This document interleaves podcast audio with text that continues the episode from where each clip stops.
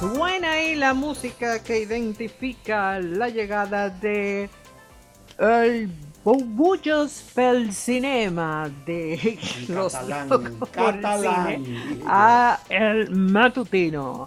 Betsabe y Carlos Almanzar por aquí para entretenernos, locos. Muchas gracias. Muchas gracias por esta introducción en catalán. Vayas. Por aquí está la profesora Betsabe, a la que de inmediato le vamos a dar el pase para que nos ponga al día. No, pase a mí tú no me vas a dar. Un pase. Tú no eres jugadora de voleibol. Ah. Para darte un pase. Ay, que me fui ah, no, no, un pase de voleibol. Vayas. vayas. Dame efemérides. ¿Eh? Vamos inmediatamente. Señores, déjame darle las gracias a todas aquellas personas que me escribieron en mi Twitter eh, a propósito del Día Mundial de la Radio y sus consideraciones para con Don Teo.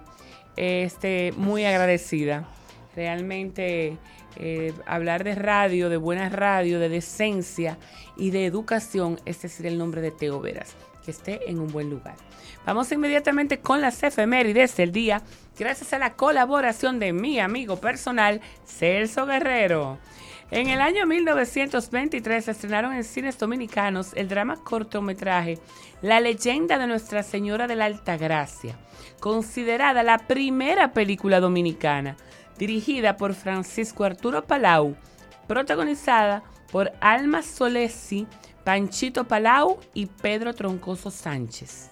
En el año 2001 fue el estreno del drama romántico Sweet November, Dulce Noviembre, dirigida por Pat O'Connor, protagonizada por Keanu Reeves, Charlize Theron y Jason Isaac. Este film fue un remake de la película homónima estrenada en el año 1968. En el año 2007 se estrenó el drama de fantasía Bridge to Terabitia el mundo mágico de Terabitia, dirigido por el húngaro Keibor Supo, protagonizado por Josh Hutcherson, Anna Sofía Robb y Zoe Deschanel. Es una adaptación de la novela homónima de Catherine Patterson del año 1977. Está disponible en Disney Plus. En el año 2007 estrenaron el thriller de acción y fantasía Ghost Rider, El Vengador Fantasma, dirigido y escrito por Mark Steven Johnson, protagonizado por Nicolas Cage, Eva Mendes y Sam Elliott. Es una adaptación del personaje de Marvel Comics creado por um, Gary Friedrich y Friedrich. Ay, eso mismo. Y Roy Thomas, el cual hizo su primera aparición en Marvel Spotlight número 5, dime, publicada en agosto del 72 la primera está disponible en Netflix. Ay, dilo tú. Frederich, qué es yo. Y Amazon Prime Video. En los cumpleaños, en el año 1974, nació en Oakland el actor Marshall Shalai. Ay, ese sí lo dije bien. 50 años cumple. Ganó Oscar a Mejor Actor de Reparto en el 2007 por el drama Moonlight y en el 2019 por el drama biográfico Green Book. Ay, muy en, buena, el, Green Book. en el 22 fue nominado a Mejor Actor Principal en los Golden Globe y por el drama romántico de ciencia ficción Swan Song, que es una producción de Apple TV. El año pasado en Netflix protagonizó junto a Julia Roberts el thriller de misterio Dejar el mundo atrás. Y el próximo año regresará al cine cuando interprete al personaje de Marvel Studios, Blade, el hombre mitad vampiro, mitad mortal. En el año 1989 y para finalizar, les cuento que nació en California la actriz Elizabeth Olsen, quien es popularmente conocida por interpretar a Wanda Maximoff, Scarlet Witch, en el universo de Marvel, personaje que le permitió ser nominada a los Golden Globes del año 2022 a Mejor Actriz en Serie Limitada por WandaVision. Este año 2024 volvió a ser nominada en la misma premiación y la misma categoría, pero por la serie dramática y biográfica Amor y Muerte, que es una producción de Max. Además de esta serie, durante el año pasado también protagonizó el drama History Dodgers. Estas fueron las efemérides de hoy, hoy. viernes 16 de febrero, gracias a la colaboración de mi amigo personal, Celso Guerrero. Bueno, a las 4 de la mañana de hoy, día 16, 4, cerca de las 4 de la mañana de hoy, prensa asociada, The Associated Press, colgó la información eh, de la muerte Alexei Navalny. ¿Quién es Alexei Navalny? Bueno, él era un enemigo político del presidente ruso Vladimir Putin. Y Alexei murió, se reportó hoy temprano, esta madrugada, a la edad de 47 años. Pues él estaba bajo prisión, ¿verdad? Una sentencia. Algo extraño porque ustedes saben que a Putin no le gusta envenenar a sus rivales. No, no, no, no. no, y, no y no le gusta desaparecerlo. Entonces, eh, eh, ya tienen tan acostumbrado a uno a todas estas barbaridades que cuando una gente se muere, vamos a suponer que murió de causas de que naturales, como se dice. Ya nadie lo cree. Usted, va a creer que él murió de que de, no, que no se sabe que algo raro. Ay, le dio una cuerda en boca. Le dio una cuerda en boca, no. pero nadie se va a tragar ese cuento, aunque sea verdad, ¿eh? porque ya estamos acostumbrados a los envenenamientos de, todos los Putin y todas esas barbaridades. Sí, él, ese señor Alexei Navalny, ¿por qué lo mencionamos? Usted dirá, oye, ¿qué carajo este tipo estamos hablando de vaina de política? Porque él fue, él, el señor Navalny, Alexei Navalny, fue el tema central del documental que ganó el Oscar, mejor, os, mejor documental, el Oscar de la Academia de Hollywood el año pasado. Un documental que se llama así precisamente Navalny, el apellido de él, el documental. Está en Netflix, Carlos. Eh, dame ver si está en Netflix, pero ese señor se destacó porque luchó contra la corrupción oficial y mm, él motorizó protestas contra el Kremlin y repito, murió hoy viernes en una cárcel de Rusia. ¿Y no le hicieron autopsia? Eh, vamos a ver, porque hace poquito de eso, el Servicio, de, el servicio Federal de Prisiones dijo en que él no se sintió bien, salió a caminar hoy viernes, perdió la conciencia, una ambulancia llegó para tratar de rehabilitarlo, pero que se le fue la luz, definitivamente. Entonces, una, una vocero Kira Yarmish, vocera del señor Navalny, dijo en la plataforma de Twitter que el, el equipo del político, el personal que trabajaba con el político, no tenía confirmación de su muerte hasta ahora y que su abogado estaba viajando al pueblo donde él eh, estaba. El documental lo dirigió Daniel Rower y cuenta la historia de este líder de la oposición en su lucha contra Putin Repito que el documental ganó Oscar el año pasado. Él estaba cumpliendo una sentencia de casi 20 años. Oye, oigan los cargos. Extremismo. Extremismo era la acusación. Él estaba ubicado, lo transfirieron a un, oigan esto, a algún sistema de prisiones de máxima seguridad que está por encima del círculo ártico. Ustedes se imaginan, eso es invierno todo el tiempo. Círculo ártico, allá arriba. Entonces eso está ubicado a casi 2.000 kilómetros al noreste de Moscú.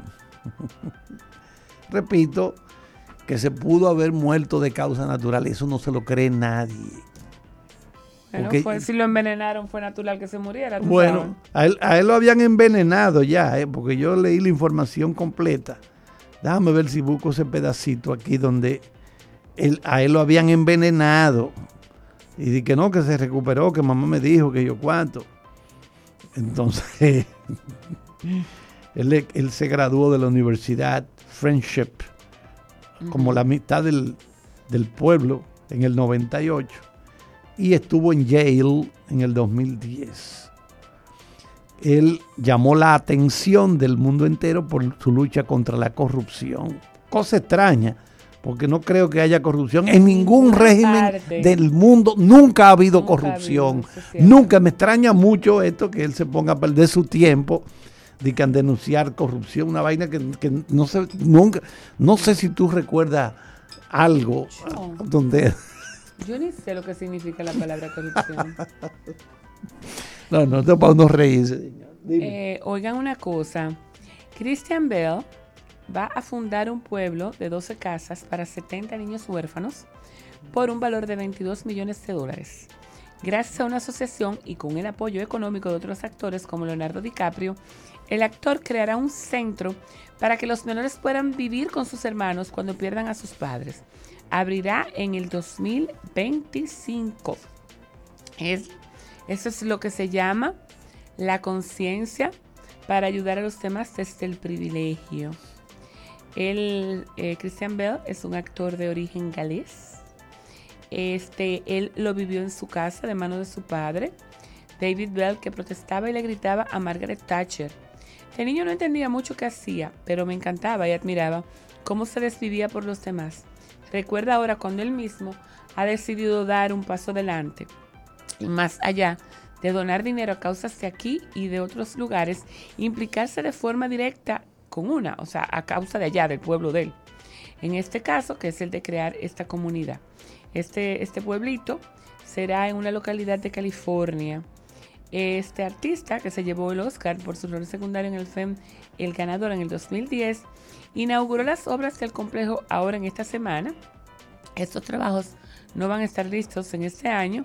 El pueblito se ubicará en Palmdale, una tranquila ciudad de unos 150 mil habitantes, a unos 100 kilómetros al norte de Los Ángeles, en la zona del Valle del Antílope, y será la primera de California eh, de ese tipo. Eh, nada, estará situada al lado de un parque y cerca de una zona comercial y de cafeterías. Ocupará una zona de unos 700 metros cuadrados en donde habrá 12 casas que vivirán los menores y dos apartamentos que servirán de transiciones temporales. Eso es lo que se llama una excelente obra. ¿Qué tú crees, Carlos? Bueno, se estrenó ayer en las salas aquí en República Dominicana la película La Zona de Interés. Ustedes saben, es una historia de el, comandante alemán Rudolf Haas, que comandaba el complejo, porque eran algo grande, de, el complejo de Auschwitz, allá en Polonia, que se construyó en el año 1940, operó hasta el 45 cuando llegaron las fuerzas rusas y ahí se, bueno, ya se conoció. Ese, ese complejo lo dividieron en un campo de exterminio y un campo de trabajos forzados. Entonces, Traten de ver la película, es muy interesante. Está nominada al Oscar en el renglón de, eh, creo que está de película internacional. Eh, está la zona de interés. Son tres personajes centrales. Un oficial alemán que se enamora de la esposa del comandante. Está el comandante y un judío. Son los tres personajes centrales. Entonces, ¿qué pasa? Ayer estuvo en Auschwitz, en el museo que opera, porque hay un museo donde estaba ese campo de exterminio, donde murieron, oigan cuántas personas, un millón doscientas cincuenta mil personas. Repito el número, Benítez, anótalo. Los alemanes mataron ahí en Auschwitz un millón doscientas cincuenta mil personas. 80% de esos muertos judíos. El resto homosexuales, comunistas y gitanos. Tú sabes que en Grecia ya hoy admitieron el matrimonio homosexual. En Grecia. Bueno, pero eso está bien si esa gente quiere juntarse. ¿Cuál es el problema? Y la adopción también. Claro, pero ¿cuál es el problema con eso? No, pero es un comentario al margen. no, no, no, que me pongo bravo de una vez. o sea, ellos quieren eso. ¿Qué hacemos? Lo que quiero decir es que el director de la película, el británico Jonathan Glazer, retornó ayer al memorial, al museo que hay en Auschwitz, donde él filmó elementos para su película. Él entonces Él estuvo ahí para la premier en territorio polaco de esta película que ha sido muy aclamada y que está nominada, repito, al Oscar. Ahí hablando estuvo él junto al director del museo Piotr Chiminsky, se llama este señor que dirige. Mira, sabes, tiene que aprender un poco de polaco. Entonces, dice, dijo Jonathan Glazer. ¿Tú sabes qué día hoy, Carlos? Día de los amores imposibles. ¿Y quién se inventó eso? ¿Qué sé yo? Ota de la Cruz. Mira, sucio. ¿Qué tú buscas por aquí? Mi hijo, estamos en el aire. Ah, no, perdón, perdón. Leasing Avis, expertos en movilidad. Creamos soluciones a la medida de tu empresa o proyecto. Leasing Avis es el programa de arrendamiento para sus equipos de movilidad para empresas o proyectos. Costo de seguro fijo. Gastos 100% deducibles. Y Tevis 100% deducible y sin pago inicial en adquisición. Tener todos los servicios de movilidad en una sola cuota mensual. Vehículos nuevos y servicios 24 horas. Cotice ahora 809 535 7191. Con leasing operativo de Europcar, las empresas, instituciones o proyectos se ahorran la inversión en la compra y administración de vehículos. Leasing operativo de Europcar les acompaña con un servicio profesional experto en gestión de flotas. Disponemos de la flota más diversa, adaptándonos a sus necesidades, con múltiples ventajas de ahorro, control y flexibilidad. Leasing operativo de Europcar, soluciones de movilidad para su empresa, institución o proyecto. Coticia ahora 809-688-2121. El matutino de la 91.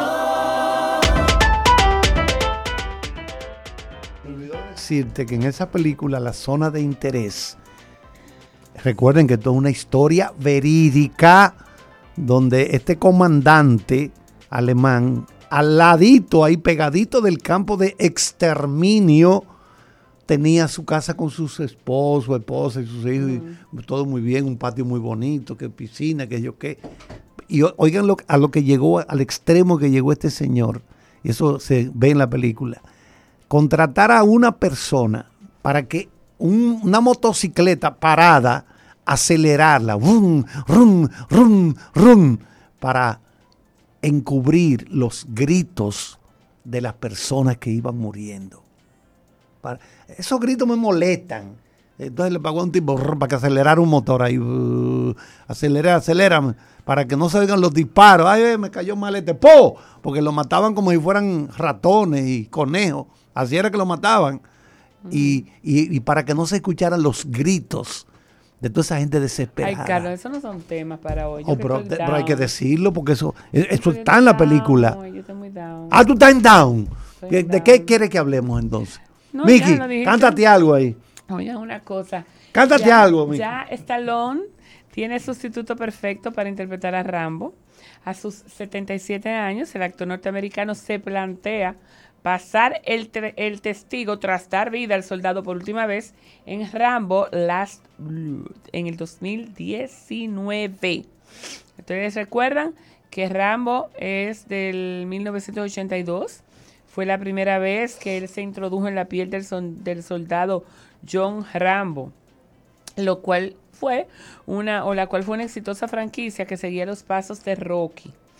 Tal sería el éxito de la película Acorralado que después vino Rambo Acorralado parte 2 en el 85, parte 3 en el 88, John Rambo en el 2008 y la última vez en Rambo Last Blood.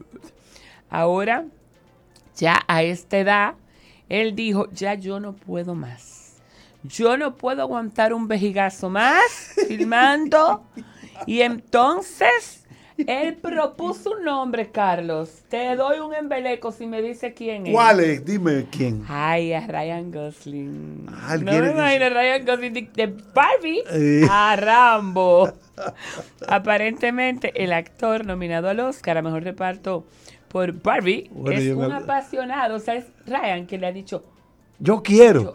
Yo, quiero hacer Rambo. Pero ese petit seco, tú sabes que va a tener que hacer mucho ejercicio para sacar músculo. No, pero él, está fuerte. ¿Quién? Y tú sabes que él hizo un papel. Sí, él hizo un papel. En la película Drive, él hizo un papel de. acuérdate que él era como mecánico, manejaba unos carros. Y él, pero era un tipo que no, le, aplataba la cabeza a cualquiera, sí. O sea, demostró que una sangre fría del diablo. Oye, que ellos se conocieron. Dice, dice Salón, ustedes me imaginan a mí como Ken. Eso no funcionaría en absoluto. Pues yo conocí a Ryan Gosling, pero él es buen mozo y yo no, eso lo sabemos, Silvestre. Dijo que, Ryan le dijo, mira, desde que yo era chiquito, yo era loco con Rambo, yo iba a la escuela disfrazado de Rambo. Ay, y, Todo, y la gente se asustaba y se mandaba corriendo. Entonces, nada, ah, pues él dice que, por lo que le dijo Ryan Gosling, el, fervor con el que habló de, de la película, pues él lo sopesaría como para que el posible candidato a, retomar la franquicia de Rambo. Exactamente. Bueno, hay uno que anunció que va a hacer una película sobre un veterano de la guerra de Irak que se une a otros compañeros veteranos también para combatir el tráfico de droga en Boston. Y ese es, Besabé, el hombre de la pescosada a Will Smith, el hombre que dio ah, la bofetada aquella, anunció que va a hacer esta película. Oye, y ese tipo se quedó dado así, ¿eh? Como si nada. Y Chris Rock, el que, El que recibió el pecozón. Por la venenosa de la Jada. bueno, pues esos son los, ustedes saben que después que pasó el incidente en la ceremonia del Oscar, él había estado un poco tranquilo. Bueno, él hizo habían estrenado la película Emancipation, por la que Apple, creo que fue Apple, pagó 120 millones de dólares, que la dirigió Antoine Fuqua. Pero ahora, ah, también la cuarta parte de Bad Boys, que está en, en postproducción. Sí, está Will Smith fajado duro otra vez. Repito, esta película creo que se va a llamar Sugar Bandits, la que se desarrollará en, en Boston con relación al, al asunto del, de, ¿no? de la, del tráfico de droga. Eh, otra película que se está estrenando ayer es la de la, la, parte de la biografía de Bob Marley. Principalmente se concentra en la, la grabación del álbum Exodus. Y nosotros recomendamos también que a las personas que les gusta la figura de Bob Marley, vea el documental que es del año 2018 y está colgado en Netflix que se llama Who Shot the Sheriff. Who Shot the Sheriff. Okay. Ese está en, Amazon y trata, perdón, en, en, Netflix, en Netflix y trata de la que, aquel episodio en que intentaron matar, entraron a la casa de Bob Marley en Kingston, en Jamaica, le hicieron unos disparos y él estaba entonces metido como entre dos bandos, de este partido y del otro partido. Bueno, tuvo que salir huyendo después de ese atentado. Exactamente, pero tuvo finalmente que salir huyendo de ahí porque lo iban a calimbar ah. a, Bob Marley. Y bueno, yo, yo creo que él volvió ya después que se enfermó porque a él le dio un problema en un dedo de, un pie y eso, eso, eso desembocó un, melanoma. y finalmente no se, no se trató. de un cáncer en la cabeza. Sí, sí, pero le, le comenzó por el pie. Por el, porque él jugaba fútbol y eso, y que yo qué. Entonces ustedes saben, esa gente tal vez esa gente con los rastafaris tienen una forma. que, esa falta de baño. Exactamente. Tal, y tal vez diga, no, no, los médicos que no me pongan la mano, que, que yo qué, no se trató. No, se daba un viaje ahí de eh, marihuana. sí. Y ya se le quitaban los Bueno, yo leí un, ayer yo leí parte de esa del, del tipo de marihuana que fumaba. Un especial. Un especial de, de, de, lo que él fumaba. Orgánica, o sea, una es una cosa de que de los diseño, de diseño. Exacto, una, una vaina poderosísima. Bueno, el que ve los conciertos de él el que ve los conciertos sabe que era enchuchado. Enchuchado que se subía ahí. Y a, a mil ahí. Bueno, dame ver si veniste. Ah, no, veniste, veniste, veniste en política. Sí, él está aquí afuera hablando como un loco. Oigan una cosa, hay una serie ahora que está en Prime, valga la redundancia, justamente en Prime Video. Eh, se llama Richard. Que está protagonizada por Alan Richson, no, Richson, y se ha convertido en uno de los grandes éxitos de la plataforma de streaming. No obstante, el personaje no siempre ha tenido la misma suerte. En el año 2016 fue uno de los grandes fracasos cinematográficos. En el año 2012, Tom Cruise dio vida al ex policía militar en Jack Reacher. El film, dirigido por Christopher McQuarrie, se ha convertido en el cineasta detrás del renacimiento de Misión Imposible, ese. Christopher McQuarrie, tú sabes, ¿verdad, Carlos? No fue mal en taquilla. Ella costó se escaló que el que calcula cuarto ajeno, 60 millones de dólares y recaudó mucho más que el doble de ese presupuesto de más de 218 millones de dólares en todo el mundo. Este, ahí, en esta eh, película, Edward Swick se colocó detrás de las cámaras. Entonces, ahora él, él dijo en ese momento, Oiga, hoy, oye una cosa, Carlos, una de las excusas de que para decir que el que haya sido un fracaso, que la vida, o sea, Jack Reacher en las novelas escritas por Lee Child mide un metro noventa y Tom Cruise mide 1.70. Y dije que por eso fue uno de los fracasos. Entonces, en esta oportunidad, este actor nuevo, Rich Richardson mide alrededor de un metro noventa y cuenta con una constitución más grande que está más cerca de la descripción que hace Child del personaje. O sea que, ya ustedes saben, otra cosa, la hija de Nicole Kidman y Tom Cruise lleva 10 años sin hablarle a la madre. Ay. ¿Qué te parece? ¿Cómo? Ella tiene 10 años. Que no habla con ese Que no le dirige la palabra a su madre de ella. Parece que ella eh, tuvo también que, firmar un acuerdo de confidencialidad con el asunto del tema de la cienciología. Y ah. Vela, ella se llama Vela Cruz. Ella se casó en el 2015 con el consultor experto en tecnología Mark Parker y no invitó a los pais eh, a, ninguno de los dos. No, para acá no vienen y tiene 10 años que no le dirige la palabra a su madre de ella. Antes de que Carlos termine, prepárense porque el force del momento es el drama que viene, eh, que tiene que ver con Selena. Y ahora ponen los periódicos, oye esto, Carlos, como que si eso es nuevo, han agregado el audio filtrado de Yolanda Saldívar el día que mató a Selena y se trancó en la camioneta. Eso ese, ese audio yo lo vi. Porque eso lo televisaron.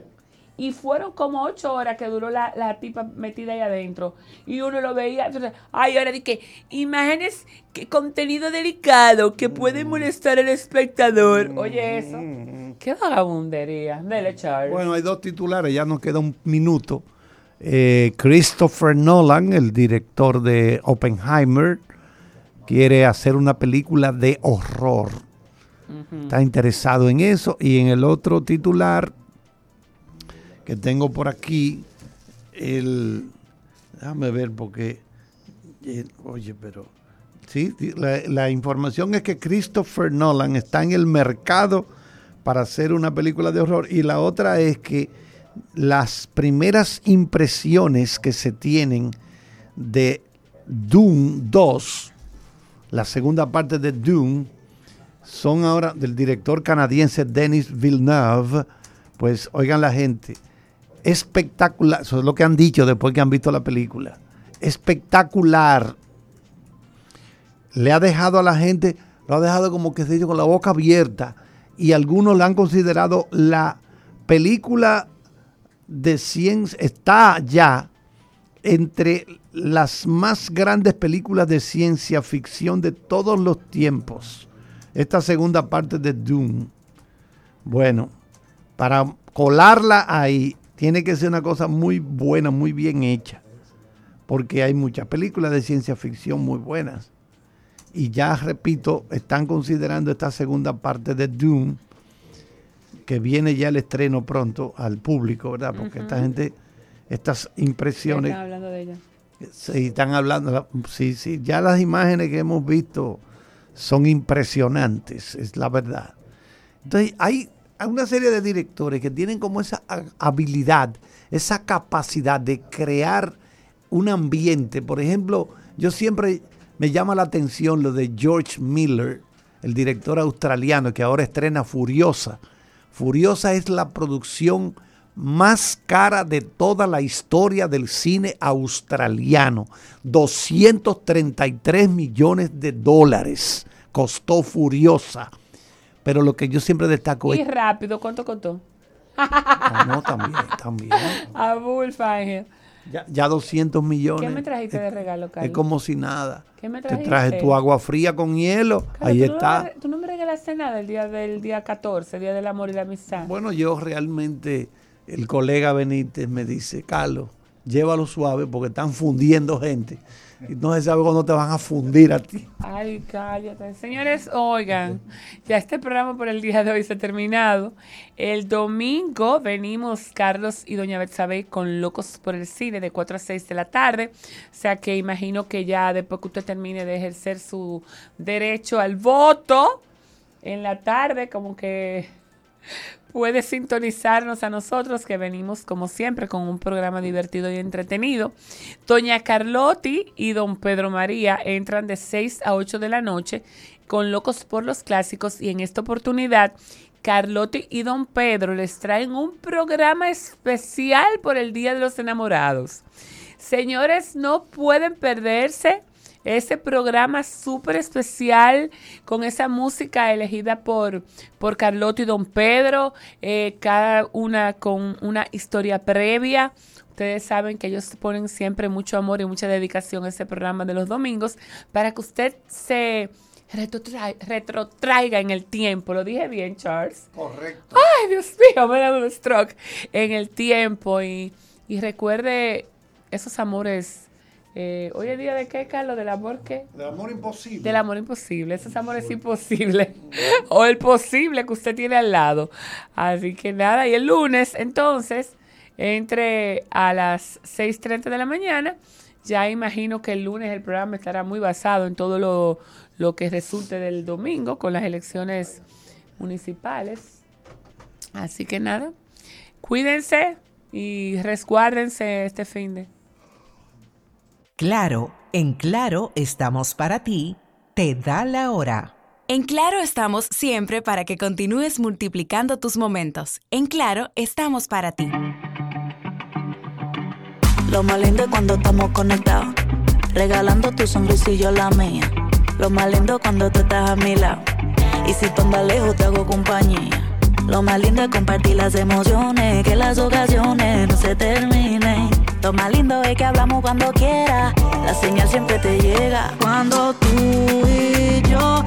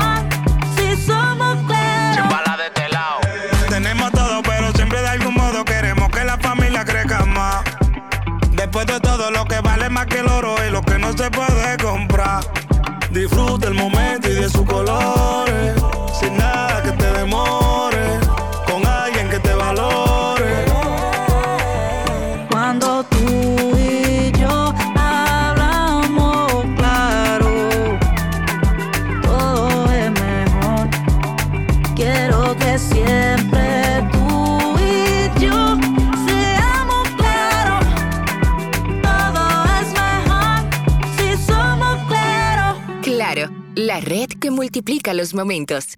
En Claro, estamos para ti.